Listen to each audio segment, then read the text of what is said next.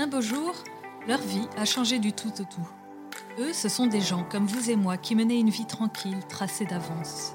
Et puis, un beau jour, un grain de sable, un gros pavé, un flot de grâce ou une prise de conscience soudaine a fait dérailler le TGV de leur vie et les a projetés dans un paysage inconnu. Un beau jour, c'est l'histoire d'hommes et de femmes croyants qui ont vécu un changement inattendu.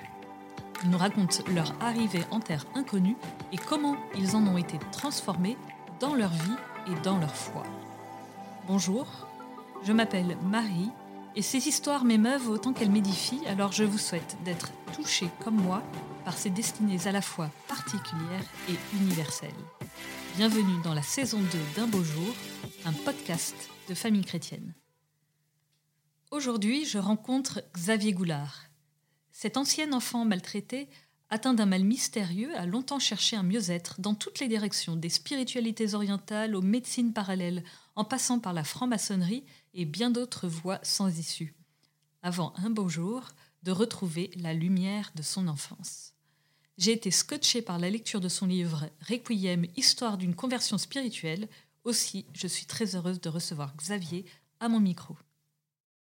Bonjour Xavier. Bonjour. Merci d'être ici pour euh, témoigner de votre histoire. Alors, je vous ai demandé pour euh, commencer d'apporter un objet en lien avec euh, cette histoire que vous allez nous raconter. Quel est-il? C'est un petit disonnier. Alors pourquoi il est important ce petit disonnier? C'est pas celui que j'avais à l'origine, mais enfant, ben, dans ma chambre, je, je, priais très souvent avec ce disonnier et je m'endormais même avec lui. Donc il était, c'était un petit objet précieux voyez, je, l'ai toujours sur mon bureau, même quand, je travaille. Euh, je joue avec, euh, je l'ai dans la main. Euh, ça, me rappelle qu'en toute situation, je peux faire des petites pauses. Ne serait-ce que te dire le nom de Jésus pour dire à notre Père, hein, je vous salue Marie. Et même si je ne vais pas au bout, je reprends mon activité. Dans, mon activité de compositeur ou de réalisateur, souvent je suis devant un ordinateur qui est en train de travailler tout seul. Ben voilà, je fais ces petites pauses et ce disonnier est, est une sorte de rappel permanent. quoi. Alors, euh, en, vous écoutant, on a l'image un petit peu d'épinal du petit enfant qui, prie dans son lit, mais mhm. cette image d'épinal, elle recouvre malheureusement une histoire assez terrible. Dites-nous, euh, pour qu'on comprenne bien, dans quel contexte familial vous avez été élevé? Oui. Alors, un contexte familial chrétien, puisque mes parents m'ont fait le cadeau de, du baptême. Euh, donc, j'ai, comme le dit saint Paul, j'ai revêtu le Christ dès ma naissance. Ça, ça c'est pas rien. Mais le, souvenir de, l'enfant que j'ai, c'est le souvenir d'un enfant souffrant, souffrant parce que euh, il y avait beaucoup de violence à la maison. J'étais maltraité. C'est un, c'est un mot que j'ai pu prononcer, que je n'ai pu prononcer qu'à partir de l'âge de 40 ans. Ah ben pourtant, euh, vous avez été battu. Oui, oui, oui j'ai été frappé. Mais quand, vous naissez, c'était pas seulement le, le fait d'être frappé, euh, qui était, euh, c'était peut-être pas ça le plus grave. Le, plus grave dans, la maltraitance, c'est euh, vous, vous, percevez que celui qui vous maltraite ne veut pas vous laisser exister en tant que ce que vous êtes. C'est ça le plus difficile. C'est ça le plus terrible mais l'enfant que j'étais à, l'époque, enfin j'ai 60 piges aujourd'hui, donc euh, à l'époque on parlait pas de maltraitance, on parlait pas de tout ça, c'est des sujets qui sont non seulement à la mode, mais qui, Dieu merci, sortent aujourd'hui et sont, de plus en plus publics. Enfin, il y, a beaucoup de gens qui se, battent pour que, ces enfants soient, respectés, soient aimés comme, ils doivent l'être. Donc j'ai tout de même baigné dans euh, la religion chrétienne. J'ai pratiqué, j'ai animé une chorale, enfin j'étais... Euh, Et derrière ça, quand même, donc cette extrême violence, à la fois physique, mais aussi euh, psychologique, parce que vous avez pu nommer plus tard vos parents comme étant pervers narcissiques. C'est-à-dire qu'il y avait ce vernis, enfin, ce double visage à l'extérieur de, de, bons catholiques pratiquants. Et puis, chez vous, et chez moi, c'était parfois l'enfer. Oui, c'est ça qui était surprenant, si vous voulez, c'est que euh, mon père était président de l'aumônerie, quand même, de mon lycée. Donc, il avait une certaine notoriété, même au sein de l'Église. Euh, donc, il y avait une façade qui était euh, respectable. Et puis, on me disait, enfant, que ce que je vivais à la maison, c'était la vérité. avec le monde extérieur, parce que finalement personne ne trouvait grâce aux yeux de mes parents, ni les personnes de ma famille, ni mes amis, ni leurs amis, ni, ni, les, ni les prêtres. Enfin, tout le monde était jugé et critiqué. Donc, la vérité, l'enfant cherche quelque chose qui a un goût de vérité, d'authenticité, et bah, vous naissez dans une famille qui vous dit la vérité, c'est là, et c'est nous qui allons te la donner. Mm. Oui, mais on te la donne aussi avec des coups. Mm. Et puis on te la donne en te disant, euh, tu feras ce qu'on décide euh, qui est bon pour toi, parce que nous, nous savons mieux que toi ce qui est bon pour toi. C'est là la grande violence. Il y a un, tournant à l'âge de, 13 ans très important, euh, si important que vous le placez en, tête de, votre ouvrage, un peu comme un, coup de poing. On est saisi par euh, ce que, ce que vous racontez. Est-ce que vous pouvez nous dire ce qui se passe à, l'âge de 13 ans? J'avais fait une bêtise, parce que j'étais euh, un sacré chahuteur. J'avais fait une bêtise au lycée. je, je montais sur ma table pendant que les profs avaient le dos tourné au tableau. C'était très drôle jusqu'au jour où le directeur est entré dans la classe et moi j'étais debout sur ma table. Donc ça n'a pas trop plu au directeur qui m'a menacé d'un renvoi dans un lycée technique, etc. Donc pour mes parents, c'était absolument impensable. Donc je rentre à la maison, je me ferai frapper d'abord par ma mère et puis ensuite mon père voilà, me, me fait relever de mon lit le soir, il, il est rentré tard. Et j'ai vu, euh, je ne peux pas dire autre chose que j'ai vu dans ce regard euh, la folie, d'abord, une sorte de folie furieuse, hmm. une violence inouïe. Il était pourtant euh, diamétralement à l'opposé de la place où j'étais. On habitait un, grand salon, il était à l'opposé. Et de loin, je, je, voyais une sorte de monstre. Et je me suis dit... c'est fini. Ben, c'est fini, quoi. Voilà. Euh, j'ai reçu un meuble sur le visage, une chaise. Je me suis dit, c'est fini. Hmm. Donc ça, ça a été effectivement un, véritable choc. puis vous décrivez aussi ces, ces crises du coup que, que vous avez depuis tout petit. Oui, euh, alors ça c'est un peu mystérieux. J'ai développé une maladie qui n'a jamais porté de nom, que les médecins n'ont jamais réussi à soigner. Alors je ne vais pas rentrer dans le détail des crises, je le fais dans le livre, c'est pas assez moins désagréable à lire qu'à entendre peut-être, mais en tout cas, c'est des crises qui duraient 30-40 minutes, donc assez courtes, mais d'une douleur inouïe. Vraiment d'une douleur. Euh, vous frappez la tête contre les murs. À me taper la tête contre les murs.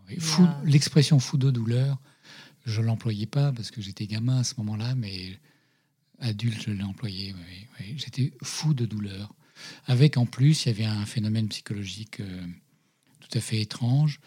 Euh, c'est que pendant ces 40 minutes, j'étais persuadé que euh, la douleur serait éternelle. Et ça, c'est quelque chose d'assez mystérieux. J'ai eu d'autres douleurs dans ma vie. Je me suis cassé un bras, j'ai eu un calcul rénal. Je, bon, je, vous savez que vous avez mal, vous êtes, bon, mais que ça va se réparer. Que le calcul rénal, à un moment donné, on va vous le retirer mmh. ou il va partir tout seul. Donc vous savez que ça va s'arrêter, même si ça peut être très douloureux. Mais là, non. C'était la certitude que ça ne s'arrêterait pas. C'est l'enfer. Voilà. C'est l'enfer. Et vous, vous employez le mot juste parce que un, jour, je suis tombé sur une acupunctrice qui m'a. Euh, parce que j'aimais pas beaucoup, à force d'avoir essayé toutes les médecines. Voilà, je suis allé dans les médecines parallèles et, l'acupunctrice me permettait de, ne rien dire. Elle tâtait mon pouls et puis elle me plantait des aiguilles. Voilà, ça, ça me convenait. J'en avais marre de raconter mes histoires. Jusqu'au jour où elle m'a dit Mais c'est quoi ce que tu as eu exactement? Et je lui ai décrit. Elle a eu la même réflexion de vous. Elle m'a dit Mais tu, me fais une description de l'enfer, en fait. Donc c'est ça, c'était 30, 40 minutes d'enfer. Depuis l'âge de, aussi loin que remonte ma mémoire. Donc, euh, ma première crise, je m'en souviens, j'avais deux ans et demi, j'étais, j'étais à l'école, à la maternelle. Euh, et ça s'était passé là déjà, donc euh, jusqu'à tard. Et alors, du coup, ce, ce jour terrible de, de, l'âge de votre 13 ans, du coup, vous, vous vous faites une, une promesse comme un, sursaut de, vie, mais en même temps c'est assez noir parce que vous, mettez quelque, en quelque sorte euh, vos parents symboliquement à mort. Mm, exactement. C'est comme si je, rompais ma filiation. Euh, ce jour-là, ce soir-là, comme c'est dit dans la, dans la quatrième de couve, euh, je me suis fait une promesse, je me suis dit, ce soir mes parents sont morts. J'ai vraiment le, le sentiment clair de m'être dit, mes, parents sont morts pourquoi? C'est-à-dire, ce que j'attends d'eux, j'ai compris que je ne l'aurai pas. Et je comprends que la violence dont ils font preuve est, est absolument intolérable. Alors ça, c'est le côté négatif. Le côté positif, mais noir aussi, c'est que je me suis dit, euh, voilà, je, rêvais à l'époque d'être compositeur et chef d'orchestre, et je me suis dit, quand je serai grand, j'écrirai un requiem. Euh, voilà, donc euh, une enfance passée dans un climat d'extrême violence physique et psychologique de parents pervers narcissiques. Et cependant, j'ai l'impression, à vous lire, que vous n'en voulez pas à Dieu de, vous avoir fait naître dans une telle famille. Il n'y a pas de rancune. Au contraire, justement, vous trouvez de la consolation dans la récitation de, du, du, Vous écoutez une cassette de liturgie orthodoxe donnée par votre, votre parrain. Donc, vous avez quand même ce, ce Dieu consolateur. Mais il n'a qu'un temps quand même. Et à, 18 ans, vous vous détachez de la foi parce que Dieu n'est pas là finalement. C'est pas exactement ça, si vous permettez. Je ne me détache pas de la foi, je me détache de l'Église. Je sors de l'Église parce qu'un jour j'ai posé une question et qu'on ne m'y a pas répondu. C'était une question qui était pour moi existentielle. La question c'était euh, finalement euh, où, est-ce que vous voyez Dieu, vous? Où, le voyez-vous? Euh, lorsque, vous croisez quelqu'un, c'était ma, c'était ma question, lorsque vous croisez quelqu'un dans la rue, quelqu'un qui vous sourit, vous voyez Dieu, moi je vois quelqu'un qui me sourit. donc je, je, je n'arrivais plus à faire le lien finalement entre la beauté du monde euh, et, et, la présence de Dieu. Alors c'était une, réflexion un peu paradoxale parce que parallèlement le Christ a toujours été présent dans mon enfance. Ce disonnier, euh, cette présence même, euh, elle ne, elle ne m'a pas quitté de l'enfance. il fallait pas me pousser pour aller, quand j'étais en sixième, à la messe le matin avant d'aller au lycée. Euh, j'allais vraiment euh, près de Jésus, celui qui était, dont je savais qu'il était dans ma chambre. Ma chambre, le seul lieu de l'appartement où je n'ai jamais été frappé. Hmm. Hein, donc je, savais qu'il était là, mais je, le savais vraiment. C'était évidemment c'est inexplicable, je ne peux pas en faire la démonstration, mais je le savais présent. Ensuite, c'est poser la question d'un Dieu Père. Alors c'est un phénomène qui est un peu connu chez les enfants maltraités. Le Dieu Père, c'est un peu compliqué. Abandonne-toi dans les bras de Dieu comme dans les bras de ton père. si vous voulez. Dans les bras de mon père, même quand on s'amusait, il me faisait mal. Donc c'est une métaphore ou une.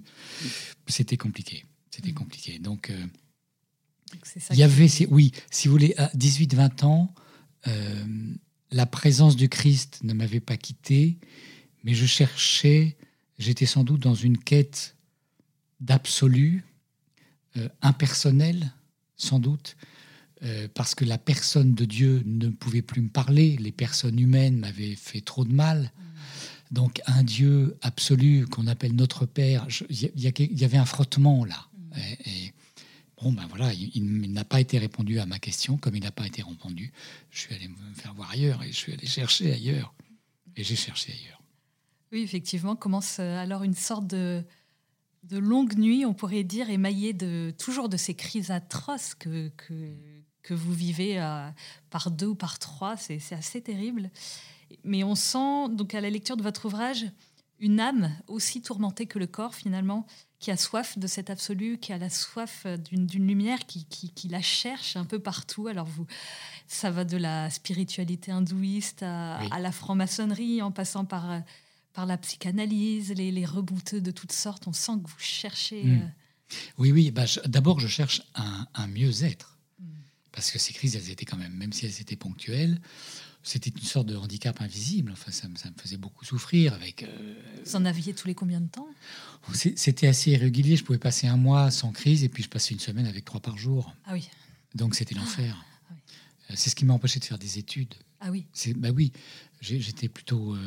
Mais mes parents ne comprenaient pas. Euh, ils me faisaient faire des tests euh, psychologiques, ils m'envoyaient chez les psys, et ils ne comprenaient pas que les psys disent, mais voilà, je ne le qualifierais pas par, euh, par humilité aujourd'hui, mais enfin, il semble que j'avais une intelligence qui aurait pu parfaitement convenir à faire de hautes études, et donc ils ne comprenaient pas pourquoi je... Ah oui, ils ne comprenaient pas, mais les psys ne comprenaient pas non plus, parce que je ne parlais jamais ah de cette maltraitance à personne, j'en ai jamais parlé. Euh, mais oui, j'ai pas fait d'études parce que euh, euh, c'est aussi un phénomène connu. J'avais en fait développé des comportements de soldats qui vont à la guerre. C'est-à-dire? Ben, C'est-à-dire que j'avais des, des, stress post-traumatiques à cause de cette violence, qui sont des sortes de, flèches qui vous sont envoyées dans le cerveau et qui parasitent complètement votre mmh. activité, votre activité cérébrale, votre, votre capacité à aimer, votre capacité à étudier. Euh. Donc, de ce fait, j'ai pas pu développer de mémoire de l'apprentissage.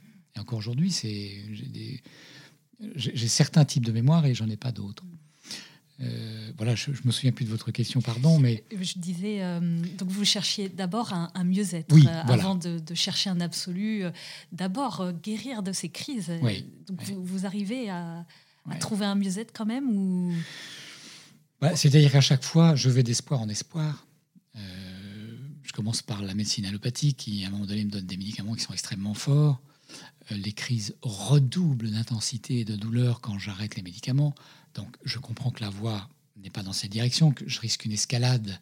Ça va se terminer par de la morphine, ou ça va se terminer par. Je vais, être accro à quelque chose, je vais, je vais devenir un drogué. Donc, je me tourne vers les médecines parallèles, vers l'homéopathie. J'ai dû bouffer des milliers de pilules blanches qui n'ont jamais servi à rien, mais en homéopathie, en acupuncture, on vous dit oui, il peut y avoir une réaction. Alors, bon, quand j'avais une crise 48 heures après, je me disais, c'est une réaction aux pilules que je viens de. Non, en réalité, la psychanalyse, j'ai pas fait longtemps. J'ai fait deux fois neuf mois.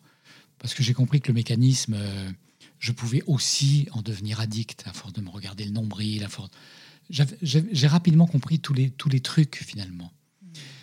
Euh, mais c'était assez désarmant parce qu'aucun ne convenait. Et j'allais toujours pas mieux. Et la musique alors? Parce que est-ce qu'elle vous a guéri? Elle m'a soigné. Voilà. Ça, je peux dire que. Euh, alors, les études musicales m'ont été interdites, donc je les ai faites aussi très tardivement. Je les ai faites après le bac. Le bac que j'ai passé trois fois à cause de ces problèmes de mémoire. Euh, donc, j'ai fait des études de musique tardivement. Et là, je me suis euh, vraiment isolé et j'ai commencé à composer. À un peu plus de 20 ans à 24 ou 25 ans d'ailleurs. Donc, euh, et là, j'ai senti que cette, euh, cette recherche d'une beauté euh, serait le pendant de ce que je vivais d'infernal, en réalité. Donc je me suis plongé dans cette recherche-là, dans cette recherche des, des, fameuses 10 ou 12 premières notes, dans la recherche d'un thème. Vous savez, n'importe quelle musique que vous entendez, vous vous, vous souvenez, vous, que ce soit en classique, en jazz, en variété, on se souvient toujours des 10 ou 12 premières notes. Elles ont, les, tubes ont toujours quelque chose de magique, que ce soit ceux de Mozart euh, ou ceux de n'importe quel euh, autre type de musique.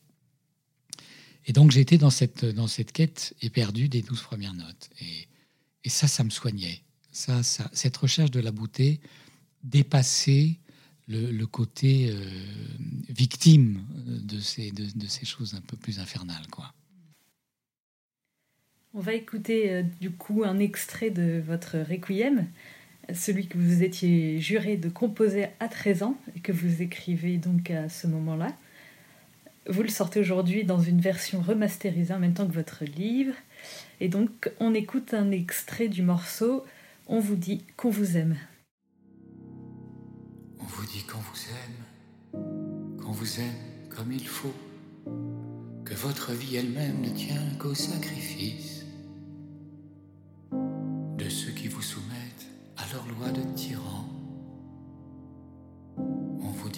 vous aime, qu'on vous aime comme il faut.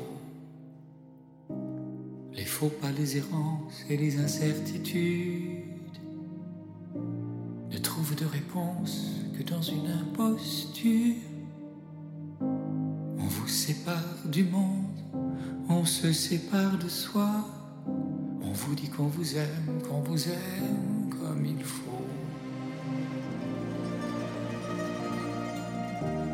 Alors que brûle en toi le chaos d'ici-bas et que chantent tes anges requiem éternel. Offre que brûle en moi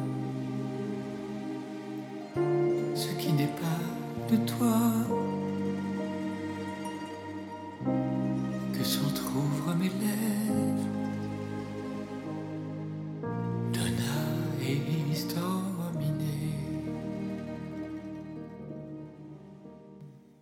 puis il y a euh, cette étape importante euh, de l'entrée en franc-maçonnerie finalement qui aussi vous qui mystérieusement fait quand même hum, partie de votre cheminement, vous fait franchir une étape en trouvant une fraternité qui vous manquait. Oui, absolument. Alors d'abord, j'ai rencontré ma femme. Ah, déjà. Ça, c'est quand même pas mal. Une grande étape. Euh, oui, c'est la plus grande étape, sans doute. Et hum, nous avons mis au monde une, petite fille et on a vécu à la campagne. Je composais à la campagne face aux peupliers. Donc euh, là, ça allait mieux. Ça allait mieux. Et ça allait mieux aussi beaucoup parce que mon épouse, euh, par son amour et sa confiance, n'a jamais craint de ces crises-là. Pourtant, elle est la seule personne à y avoir assisté. Elle était, elle était proche de moi, dans, au cœur des crises elles-mêmes ce qui était en soi un acte d'amour euh, merveilleux. Hein, euh. Donc, alors j'ai construit mon foyer, mon épouse qui était aussi passée par d'autres chemins, euh, par les spiritualités un peu orientales, qui elle-même avait été très touchée par le Christ enfant, mais qui avait été arrachée de l'Église par ses parents, qui l'avaient entraînée dans un mouvement sectaire. Donc elle avait aussi vécu ses propres chemins de traverse. on se rejoignait dans cette quête dans cette quête de Dieu, donc, que moi j'appelais plus une quête d'absolu, parce que toujours Dieu était resté un Dieu Père, et le Dieu Père, je, je continuais d'avoir du mal avec ce Dieu Père, sans oublier le Christ, mais un Christ hors de l'Église. Euh, alors je rentre en franc-maçonnerie, parce que après avoir construit ce, ce foyer, cette cellule pleine d'amour, cette verticalité avec cette recherche d'absolu qui était là quand même, cette présence, même si je l'oubliais parfois, du Christ, mais sans pratique religieuse, je voulais retrouver un rapport au monde plus pacifié. Et la maçonnerie me l'a offert. Je le dis très sincèrement. Euh, euh, j'ai rencontré des hommes qui m'ont fait confiance alors qu'ils ne me connaissaient pas, a priori. Et quand vous vous retrouvez avec euh, toute une assemblée d'hommes qui vous dit, bah voilà, tu es mon frère, et puis c'est pour la vie. C'est un choc venant de cette famille chaotique, ne, même ma propre fratrie, ma sœur qui souffrait énormément, mon frère qui souffrait aussi, on ne trouvait pas de lien fraternel entre nous. C'était le combat, celui qui, qui s'en sortirait le mieux, qui souffrirait le moins. Et là, tout à coup, bim, vous êtes devant 25 euh, personnes qui vous disent, ben voilà, euh, t'es mon frère, puis on va t'aimer. Donc c'est un choc. et, du coup, ils m'ont réconcilié avec le monde parce que j'ai croisé euh, euh, un artisan, un chef d'entreprise, un grand médecin, un petit médecin. Euh, j'ai croisé des, voilà, des gens qui avaient de la notoriété, d'autres qui n'en avaient pas du tout, pour la grande majorité. Mais donc j'étais à l'aise avec tout le monde. Là, je me suis dit, tiens, bah, le monde, il n'est pas si terrible que ça. Enfin, donc je suis, grâce à la maçonnerie, même si c'est dans le secret, je suis sorti de chez moi, je suis sorti de ma tanière. Oui, parce que vous aviez développé à côté de ces crises, finalement, comment vous appelez ça, une phobie de, plein de choses. J'étais pantophobe. Voilà. C'est-à-dire j'avais peur de tout. Oui, au bout d'un moment. De La racine grecque, je, peur de tout. Donc euh, peur de tout, peur de prendre l'ascenseur, peur de prendre l'avion, peur que ma femme euh, disparaisse quand elle va faire les courses. Enfin, c'était c'était la panique généralisée. Ça vous handicapait complètement. Absolument. Oui. Et là, ça allait un petit peu mieux. Voilà, en franc-maçonnerie, j'ai caché tout ça, bien sûr. Euh, mais euh, ce, rapport au monde a fini par être plus rassurant. Et puis, en franc-maçonnerie, on m'a parlé de lumière. Donc, je, me suis dit, ce, jour où je percevais tout à coup un absolu lumineux, euh, mon cœur commençait, mon cœur, mon esprit et mon intelligence commençaient à, se réconcilier avec le concept de Dieu, mais, ou avec cette quête d'absolu. Ça restait une quête d'absolu, mais je me disais, bon, c'est, le mot lumière commençait à me parler. À tel point que, euh, et c'est là aussi, ça a été un, autre basculement très rapide, parce que je crois que j'étais en maçonnerie depuis deux ans, mon épouse m'offre un livre d'un moine orthodoxe qui parle de la lumière, de la résurrection, qui axe plus ce qu'il avait à nous proposer sur la résurrection que sur la croix. Ah oui, là c'est carrément le, coup de foudre et vous voulez carrément vous, oui. vous convertir à l'orthodoxie. Oui, franc-maçon, je veux me convertir à l'orthodoxie. Alors ça commence, ça a commencé à poser quelques soucis. Euh, et, puis, et puis voilà. Je, et puis le, en fait, le Seigneur, il il vous attendait là. Parce que dites-nous ce qui se passe. Donc vous, vous prenez rendez-vous avec un prêtre orthodoxe pour parler de ça. Et puis vous avez une locution intérieure. Exactement. Je prends rendez-vous avec euh, le père Boris. Je, je cite son prénom parce que il est décédé cet été. Voilà, je l'ai jamais connu, ce prêtre. hein. Je- Vous l'avez jamais finalement, rencontré je ne suis jamais allé le voir. J'avais pris rendez-vous avec lui et j'entends intérieurement une phrase qui m'avait été euh, dite par un prêtre quelques années avant, bien des années avant. Il m'avait dit "Écoute, si un jour tu veux retourner à l'église, va à Saint-Gervais." Mais je sais pas, il avait dû me dire ça 10, 15 ans avant. euh. Là, ça vous revient. Et mais non seulement ça me revient, mais je, je me précipite sur Internet parce qu'il y avait Internet. 2003. Euh, je vois que mon, mon rendez-vous avec le père Boris était à 11h. À Saint-Gervais, la messe était à 11h30 ou à 10h30, 11h. Enfin bref, j'avais une petite demi-heure de battement. J'appelle le père Boris. En tout cas, je laisse un message sur son répondeur. Je ne l'ai jamais rencontré et je vais à Saint-Gervais. Et là, euh, alors, bah, je pense que c'est ce qu'on appelle une effusion de l'esprit. C'est ce moment où euh, je perçois en, une fraction de seconde euh, à la fois la, la pauvreté de mon chemin, mais attention, le mot pauvreté, c'est pas c'est pas négatif, c'est à la fois ma, propre euh, voyez, j'ai du mal à en parler, ma propre impuissance, ma propre pauvreté, et en même temps l'extraordinaire puissance d'amour de Dieu. Et, ça, euh, alors c'est ce qui crée, c'est ce qui crée les larmes, c'est ce qui crée que physiquement il, il se passe quelque chose. Vous avez du mal à tenir debout. Enfin, Vous êtes saisi par euh, l'immensité de Dieu. oui, voilà, vous êtes saisi par par une tendresse infinie, par euh, Tendresse. La certitude. euh, bah, et, et là, c'est quelque chose d'absolu. C'est une tendresse absolue. Cet absolu-là devient tout à coup une personne qui vous aime. Alors c'est- là, ça bascule, grave. hein. Qu'est-ce que ça fait comme changement dans votre vie du coup? Alors déjà, vous passez d'une messe par trimestre à une messe. euh, vous avez tout le temps envie d'y aller, Oui, effectivement. déjà. Donc c'est au minimum une fois par semaine. Parce que là, du coup, c'est vraiment l'amour de Jésus Eucharistie, c'est-à-dire Ouais. dans, dans l'Église catholique qui, qui vous saisit. Oui, alors euh, accessoirement, c'était aussi le rappel de l'amour que j'ai eu pour l'Eucharistie lorsque j'étais enfant. Hein, et, et ce rappel-là a, a surajouté, je dirais, une émotion particulière parce que tout à coup, j'ai j'ai revu ce petit enfant euh, qui allait, avant d'aller en classe, qui allait à la messe à Saint-André de l'Europe euh, pour recevoir l'Eucharistie. Parce qu'il savait que son, celui que j'appelais mon Seigneur à moi, il, il était là. Et c'est son grand retour. hein, c'est, euh, donc c'est un choc. C'est un choc. Et en même temps, comme euh, Dieu fait pas les choses à moitié, ça a été un- une grâce familiale. Ah oui, ça s'est répercuté. euh. Oui, Oui, parce que vous dites que votre, votre fille et votre femme demandent des sacrements, oui, absolument. Elle demande. Ma femme n'avait pas fait sa confirmation, arrachée de l'église trop tôt. Elle avait fait sa première communion. Et donc, elle va demander très vite, elle va demander sa confirmation. Elle vient à la messe avec moi tous les dimanches. Enfin, euh, et ma fille, pareil. Euh, donc, c'est. c'est, euh, enfin, quand, quand Dieu donne, il donne encore plus que ce qu'on aurait pu espérer, quoi. Votre vie change du tout au tout? Oui, ma, ma vie intérieure change. Je suis pas guéri pour autant. Ah.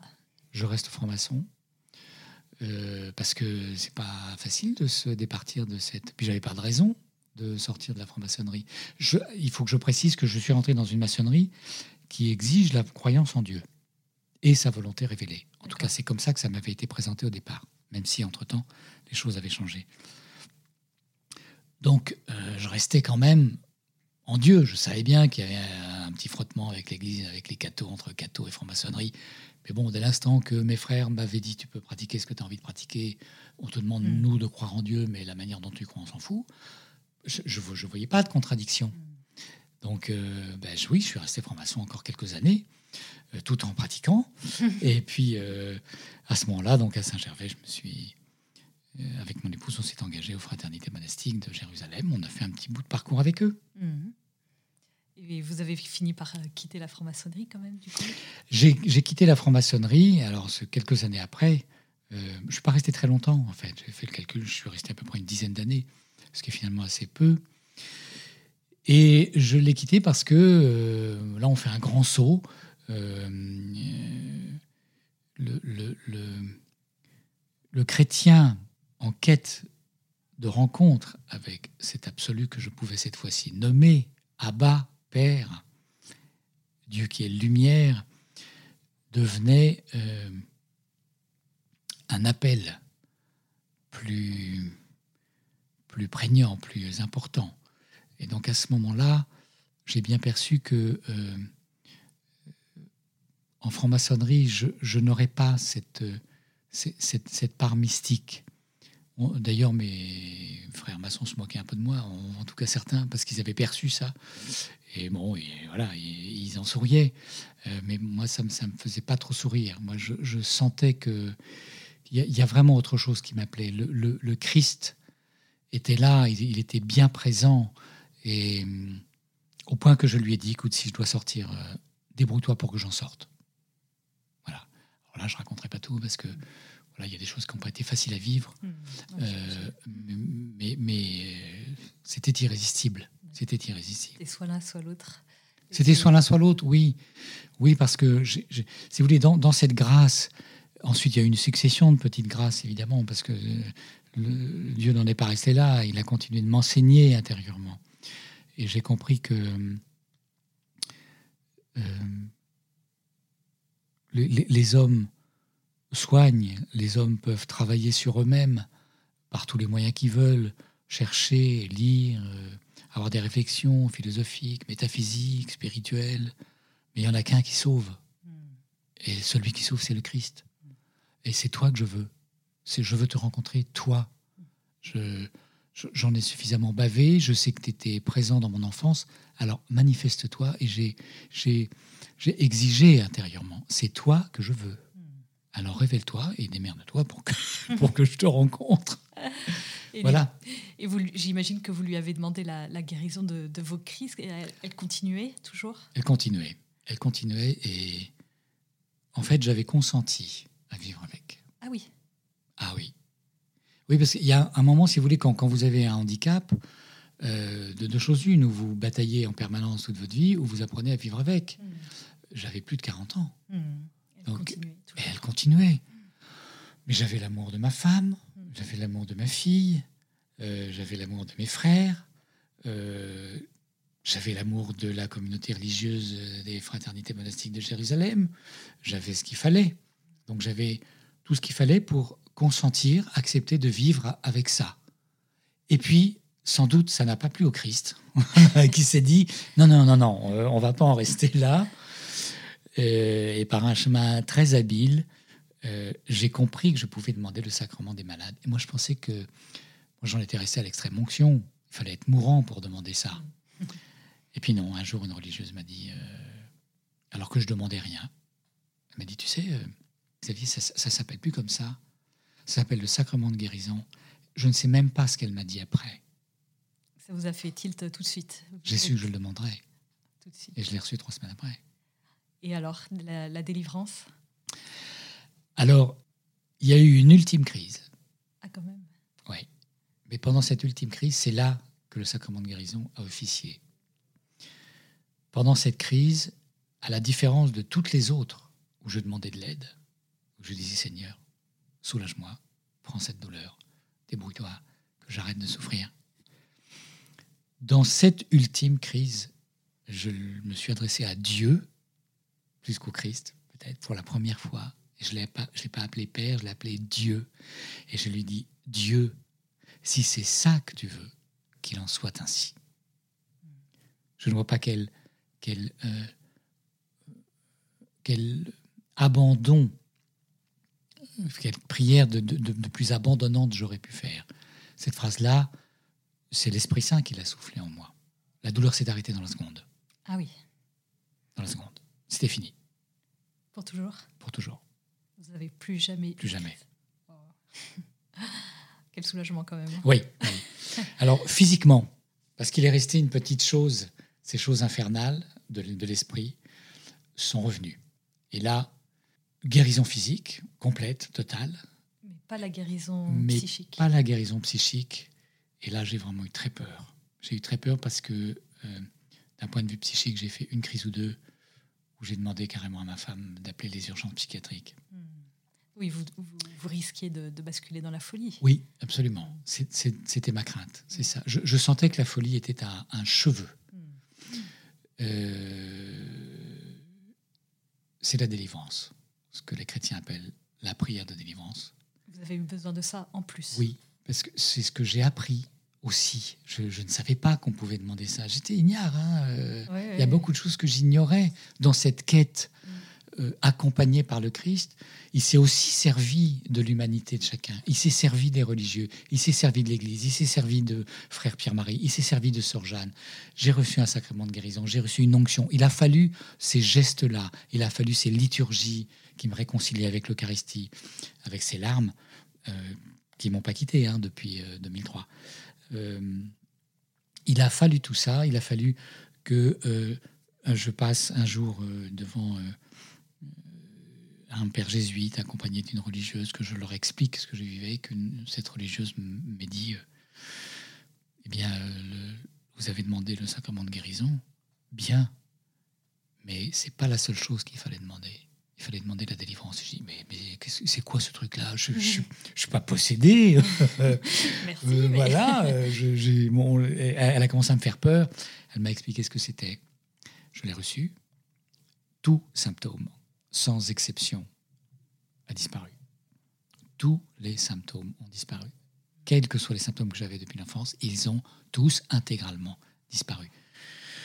C'est pour ça que je dis plus qu'une guérison, j'ai été sauvé mais euh, j'avais 48 ans. J'en ai 61, donc ça, fait finalement assez peu de temps que je suis tranquille.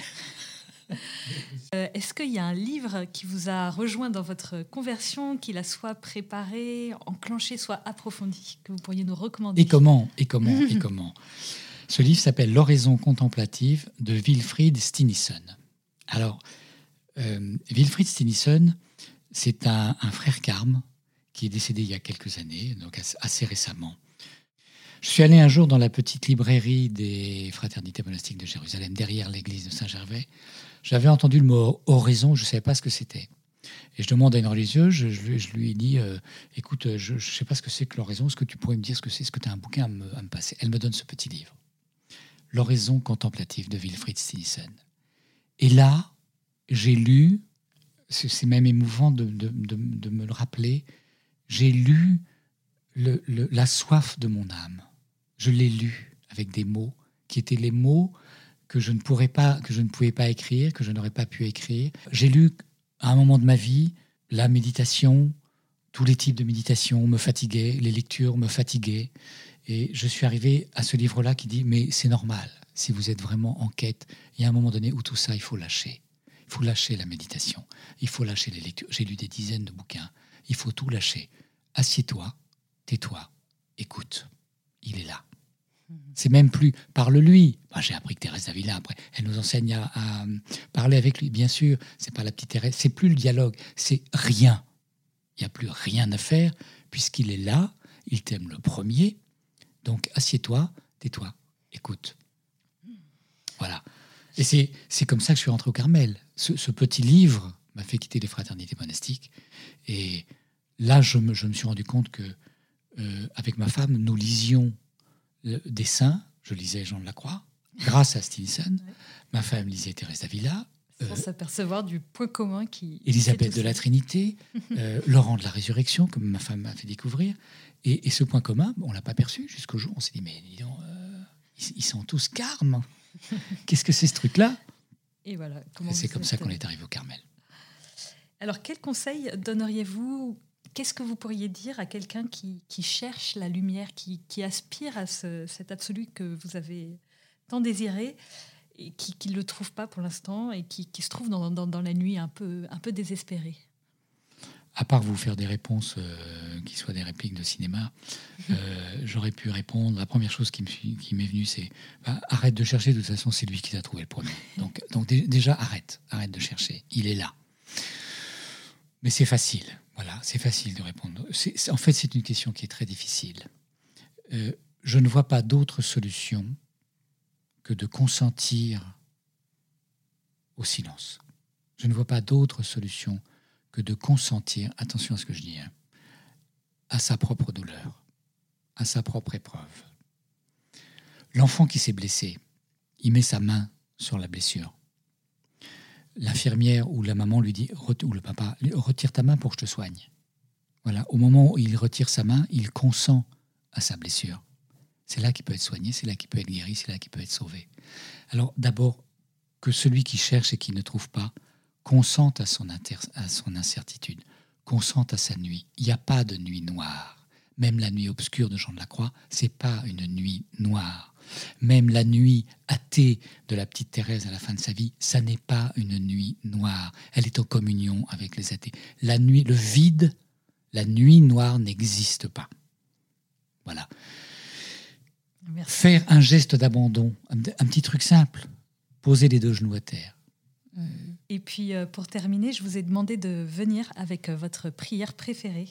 Est-ce que vous pouvez nous la lire? Père, je m'abandonne à toi. Fais de moi ce qu'il te plaira, quoi que tu fasses de moi. Je te remercie.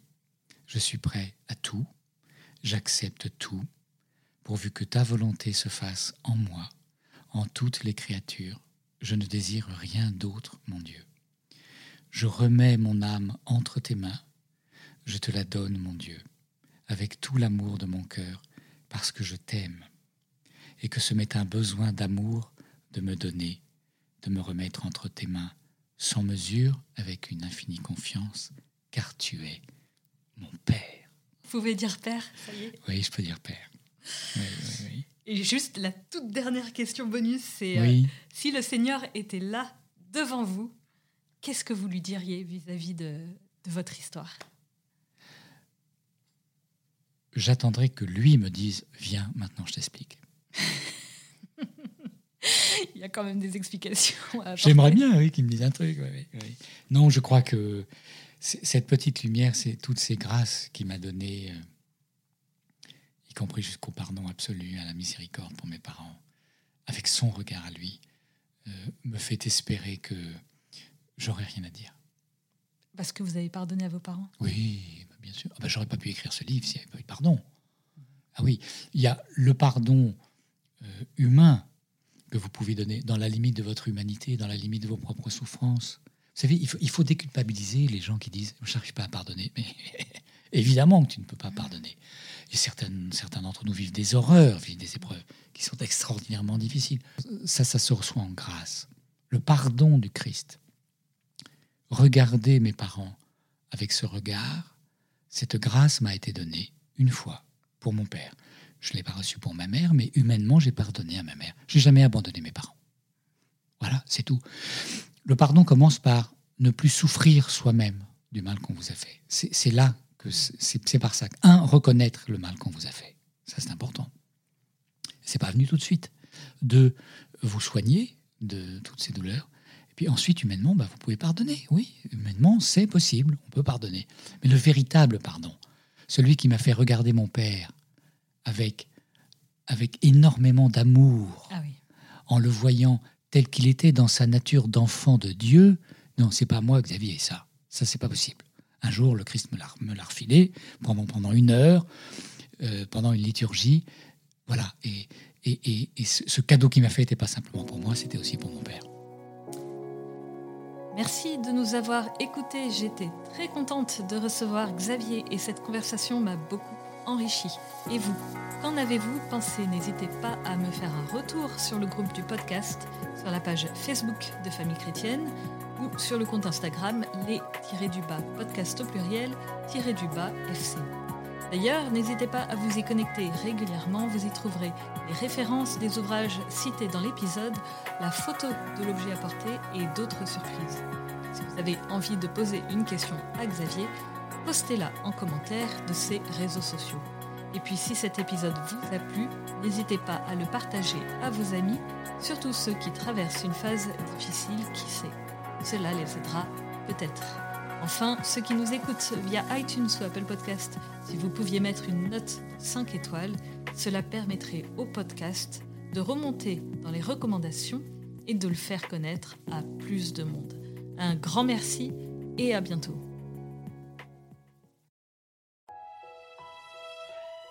Famille chrétienne vous invite à vivre le temps de carême avec ses contenus dédiés. Articles, podcasts, vidéos, newsletters vous aideront à méditer et à vous recentrer sur l'essentiel. N'attendez plus et abonnez-vous au magazine à partir de 2,90€ par mois. Rendez-vous sur boutique.famillechrétienne.fr.